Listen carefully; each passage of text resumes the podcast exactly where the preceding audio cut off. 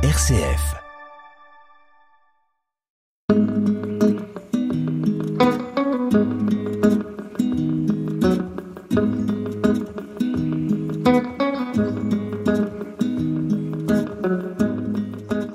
Bonjour et aujourd'hui je vous propose de m'accompagner euh, au Japon, dans le nord du Japon, dans une région qu'on appelle le Tohoku, qui est la région, hélas tristement célèbre à la suite de la catastrophe de Fukushima. Pérégrinus. Jean-Marie Ozat nous raconte. Je vais commencer cette émission en vous racontant une petite anecdote. C'est qu'il y a quelques jours, avant mon retour euh, en France, eh bien, j'ai été arrêté par la police de Tomioka. Alors, euh, une petite parenthèse, être arrêté par la police japonaise, c'est véritablement un plaisir. C'est-à-dire que vous êtes arrêté par les gens les plus courtois, les plus polis, les plus aimables et les plus agréables de la, de la création. C'est-à-dire que j'ai l'impression qu'on doit faire passer des examens d'amabilité à la police japonaise. Donc j'ai été arrêté euh, par deux policiers japonais qui avaient été euh, appelés par la population euh, qui s'inquiétait de voir un grand barbu en train de traîner dans leur quartier. Deux policiers sont arrivés, souriants, m'ont demandé de déposer mes affaires dans un petit sac en soie, m'ont bien demandé de vérifier que tout était bien dans ce petit sac en soie, qu'ils ont scellé devant moi euh, de façon très délicate. Puis deux policiers, visiblement, ça suffisait pas. Ils en ont rappelé deux autres qui sont arrivés. Et ces deux autres en ont rappelé deux autres. Donc je me suis retrouvé entouré par six policiers, souriants, aimables, tout aussi, mais absolument courtois, d'une courtoisie absolue. Et puis, euh, si policiers, ça suffisait pas, donc ils ont appelé deux inspecteurs qui sont arrivés, qui m'ont présenté leurs plaques euh, très poliment, euh, m'ont donné leurs cartes tout à fait courtoisement, et m'ont demandé de les suivre tout à fait aimablement. Et donc j'ai passé mon après-midi, une partie de ma soirée, au poste de police de Tomioka. Alors, qu'est-ce que j'avais fait? Eh bien, j'étais simplement euh, aventuré dans une zone interdite de Tomioka. Une zone interdite, c'est-à-dire c'est une zone irradiée à la suite de la grande catastrophe de 2011. Alors, je vous rappelle ce qui s'est passé en 2011. Le 11 mars 2011, à 14h46, euh, se déclenche le plus énorme euh, tremblement de terre qu'on ait vu depuis à peu près 100 ans. C'est-à-dire qu'il a atteint 9 degrés 1 sur l'échelle de Richter. Il n'y a pas plus, violent.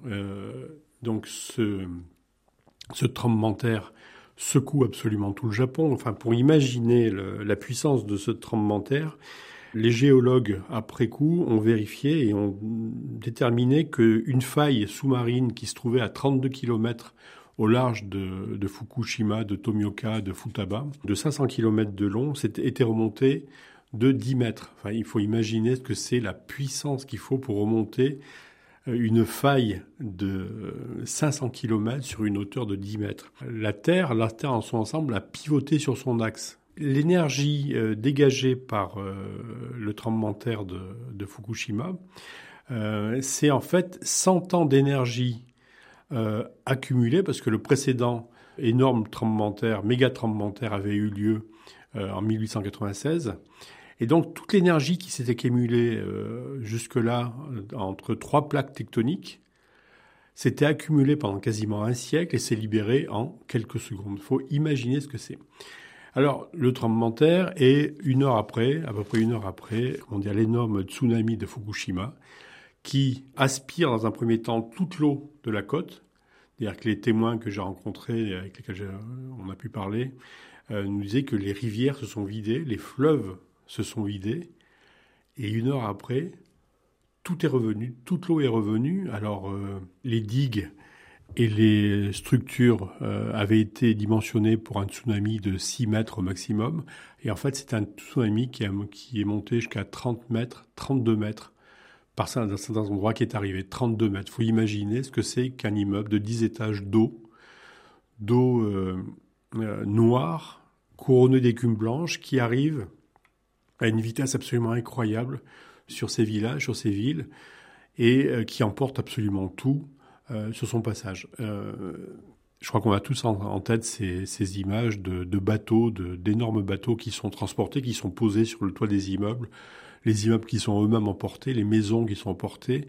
Donc c'est à peu près, en quelques minutes, en quelques secondes, c'est 22 000 morts, 22 000 personnes qui sont, qui sont emportées.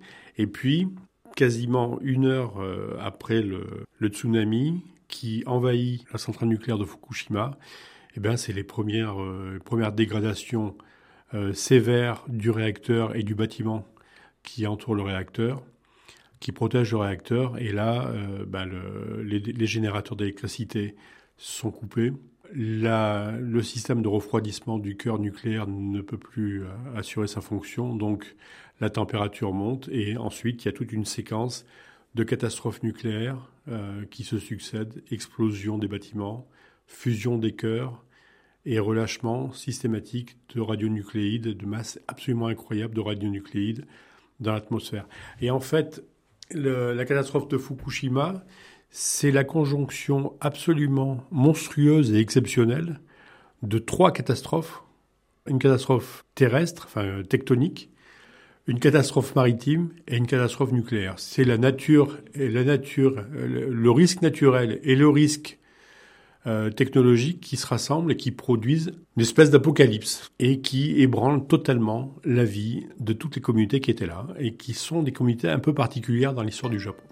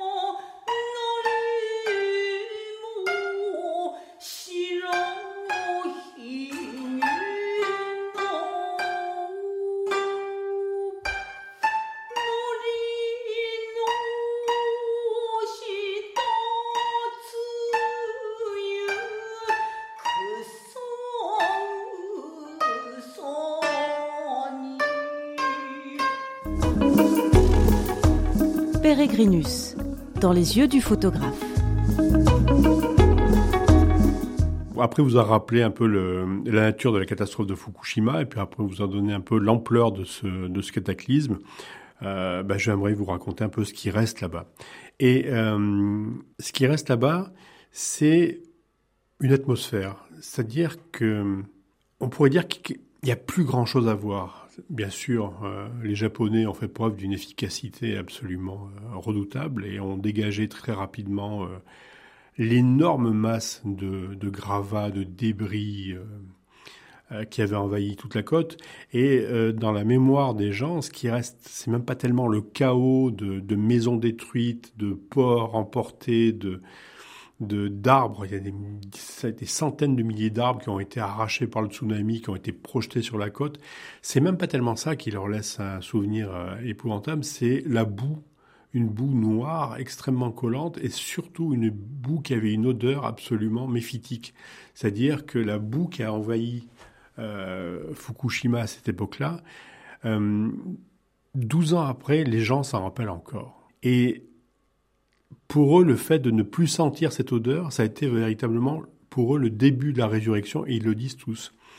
Donc maintenant, tout a été nettoyé, et euh, les maisons les plus détruites ont été rasées, les terrains ont été euh, mis à nu, et ce qui reste maintenant, c'est des quartiers, des maisons qui n'ont pas été détruites par euh, le tremblement de terre ou le tsunami, mais qui ont été abandonnés par leurs habitants et euh, qui craignaient les effets de la contamination euh, radiologique à la suite de l'accident de la centrale nucléaire. Et en fait, toute la côte est parsemée de lotissements, de maisons, de maisons individuelles, d'hôpitaux, d'écoles, qui sont absolument abandonnés et qui sont exactement dans l'état où ils étaient au moment de l'alerte au tremblement de terre, c'est-à-dire le 11 mars 2011 à 14h46. Ici, on trouve encore d'ailleurs des horloges avec cette 7 h 14h46 qui n'ont pas bougé. Et dans les maisons, eh bien, rien n'a bougé. Vous avez encore, euh, moi je me rappelle d'une image qui m'a particulièrement marqué. C'est un restaurant. On sent que les gens sont partis à toute vitesse. Les bols de riz sont encore par terre, euh, mais il y a encore les serviettes des gens, il y a encore euh, les baguettes, il y a encore les bols de riz, il y a encore les caisses enregistreuses. Tout est dans le silence et tout est là. Tout est là. Et c'est la même chose qu'on retrouve dans toutes les maisons. Tout est là. Tout est. C'est des vies qui se sont arrêtées. Et vous voyez à travers les fenêtres, parce que c'est difficile de rentrer dans la maison, dans, l'intimité de ces familles, parce qu'on a vraiment l'impression qu'ils sont partis et qu'ils vont revenir. C'est-à-dire que les maisons euh, sont même pas tellement en désordre. Euh, sur le parking, vous avez des voitures avec les clés euh, de contact sur la voiture, sur le démarreur. Vous avez euh, les photos qui sont encore là. Vous avez les bibelots, les, le linge encore pendu dans les armoires. Et c'est là comme ça, figé depuis des années et des années, et vous avez véritablement l'impression que les gens vont revenir. Donc c'est difficile de pousser la porte et de rentrer. Et si j'ai été arrêté par la police, c'est justement parce que euh, les Japonais craignaient qu'un occidental qui ne connaît pas les codes, les codes et le comment dire la, façon de vivre à la japonaise, ils avaient peur que je pousse une porte et puis qu'éventuellement, là, euh, comment dire, outrage suprême, j'en porte un souvenir. Parce que depuis 11 ans, 12 ans, il n'y a eu aucun pillage, absolument aucun pillage. Rien n'a été volé, rien, rien, rien, rien n'a été touché. Et c'est pour les Japonais, c'est totalement inconcevable. Alors on peut se poser la question, dire est-ce que ces gens-là sont euh, particulièrement honnêtes? Est-ce qu'ils sont infiniment plus honnêtes que nous, par exemple? Alors peut-être, parce que bon, y a une influence du confucianisme, il y a une, sur leur façon de vivre qui fait que ça serait véritablement déshonorant d'aller voler dans la maison d'un voisin qui ne pourra pas revenir parce que euh, sa maison est euh, contaminée. Ça serait absolument déshonorant, ça serait une honte, euh, une souillure véritablement sur la réputation de la personne. Donc là, on peut, on peut y voir une influence du confucianisme. Mais surtout, je crois qu'il faut y voir aussi une influence du shintoïsme. Parce que le shintoïsme, c'est une religion qui, qui est fondée sur la certitude qu'il y a une communication entre le monde réel, le monde tangible, le monde concret et le monde qu'on ne voit pas, euh, mais que ces deux mondes communiquent.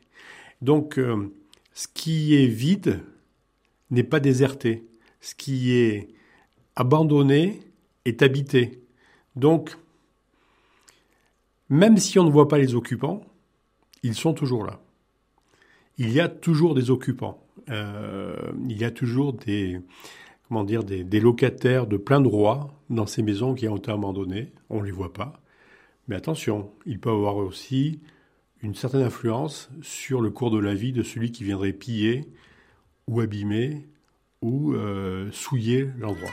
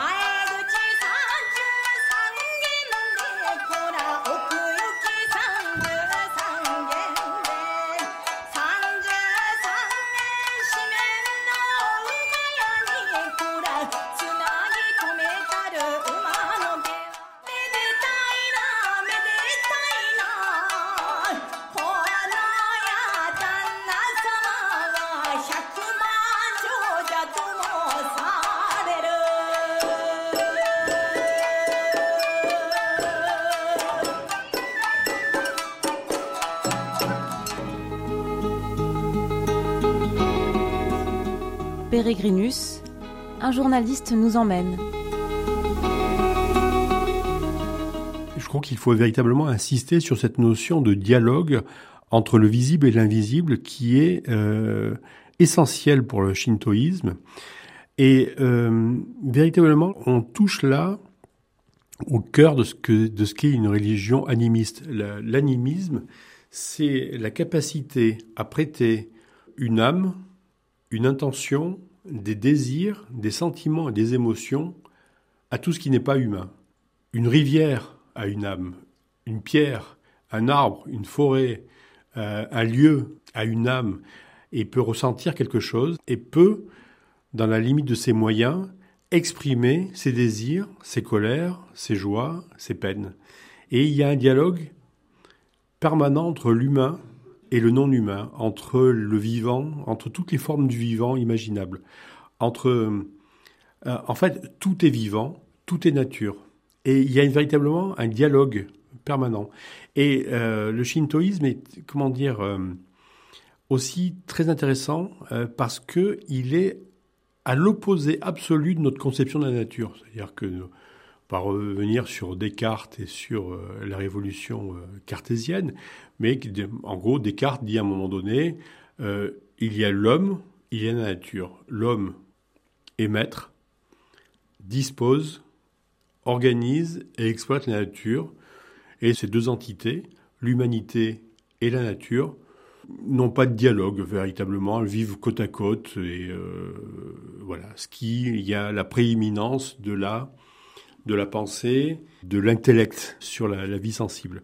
Le Shinto, c'est pas du tout pas du tout la même conception. Et le Shinto euh, dit qu'il y a la nature, qu'il y a l'humanité, mais que tous les deux dialoguent ensemble et qu'il y a une espèce de vivre ensemble de la nature et de l'humain. Et que si l'homme ne peut pas dominer la nature, la nature ne peut pas dominer l'homme et que véritablement, c'est, euh, comment dire, deux, partenaires d'un dialogue. Et c'est qui a pu apparaître aberrant à un certain nombre d'observateurs, c'est de dire, mais attendez, comment se fait-il que les, que les Japonais, les shintoïstes, euh, qui, comment dire, vénèrent la nature, lui donnent autant d'importance, les autant saccagés dans leur pays? Les véritablement autant saccagés et abîmés. C'est-à-dire que euh, le Japon, c'est quand même, euh, après la guerre, les catastrophes industrielles qu'il y a eu au Japon sont absolument énormes. Enfin, je, je rappellerai aux plus vieux auditeurs la catastrophe de Minamata, euh, ou euh, bah, ce qui s'est passé à Fukushima, l'urbanisation totalement démente euh, du Japon, avec la création de mégalopoles qui sont qui seraient invivables partout ailleurs si justement il n'y avait pas comment dire cette cette capacité japonaise à respecter l'autre qui fait que ce qui serait invivable ailleurs dans le monde devient tout à fait euh, supportable chez eux. Mais donc véritablement, il y a une urbanisation euh, démente, euh, le, l'engagement à fond dans le nucléaire, les industries chimiques qui ont pu se développer sans aucune contrainte, sans aucune limite. Donc comment se fait-il que ces gens-là aient pu saccager leur nature à ce point. Et il y a un certain nombre de gens qui disent, euh, qui disent oui, mais c'est parce que les, les humains ont une telle conscience de la conscience de la nature qu'ils estiment que la nature pourra toujours se réparer elle-même, qu'elle est tout à fait apte à se réparer elle-même, à trouver les solutions pour euh, supporter les outrages que lui font subir les hommes, ce qui ne veut pas dire qu'à pas un certain nombre de, un certain nombre, quand l'humanité pousse le bouchon un peu trop loin, eh bien, il va y avoir une catastrophe, il va y avoir quelque chose qui va se produire, il va y avoir, comment dire, une fureur naturelle qui va se déclencher et le tsunami doit être considéré comme tel. Il n'y a jamais eu de tsunami de 30 mètres de haut. Les Japonais sont habitués au, tsunami, mais un comme ça, il n'y en a jamais eu. C'est-à-dire que vraiment, ils, véritablement, ils conçoivent que, ils pensent que c'est parce que la situation était allée tellement loin que la nature a donné un message exceptionnel. Mais voilà, simplement, elle va se réparer, elle va, se réparer. Et euh, en se réparant, elle va permettre aux communautés traditionnelles de cette région du Japon, de Tohoku, de pouvoir se réinstaller et reprendre un style de vie plus traditionnel qu'ils avaient avant la grande industrialisation du Japon.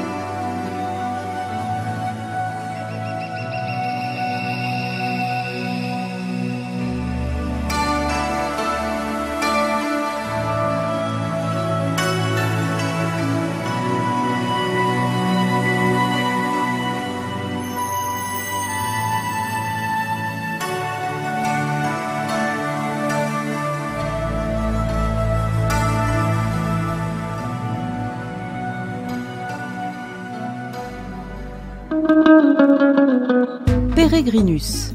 Jean-Marie Ozat nous raconte.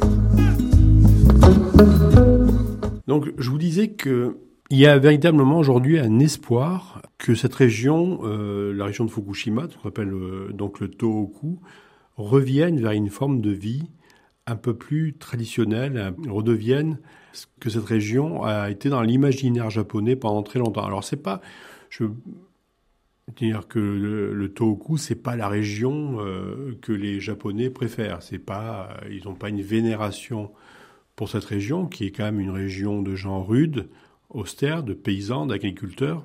Et euh, traditionnellement, c'est une, une, une, région qui fournissait à l'empereur des soldats pour ses armées, du riz pour ses greniers et des prostituées pour ses bordels.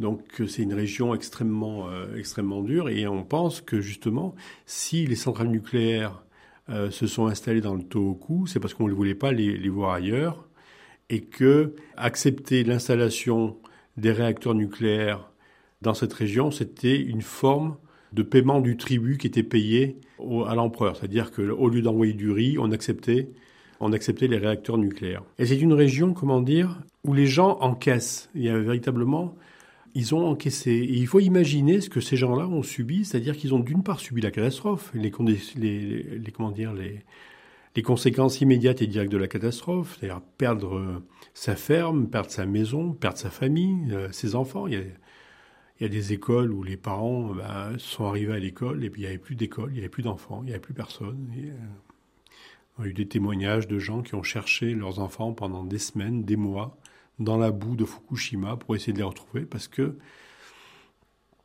bah, parce que c'est pas concevable euh, pour eux de laisser leur enfant dans la dans la boue au fond de l'eau pour toujours quoi. Il fallait qu'il y ait un certain nombre de rites funéraires qui soient accomplis.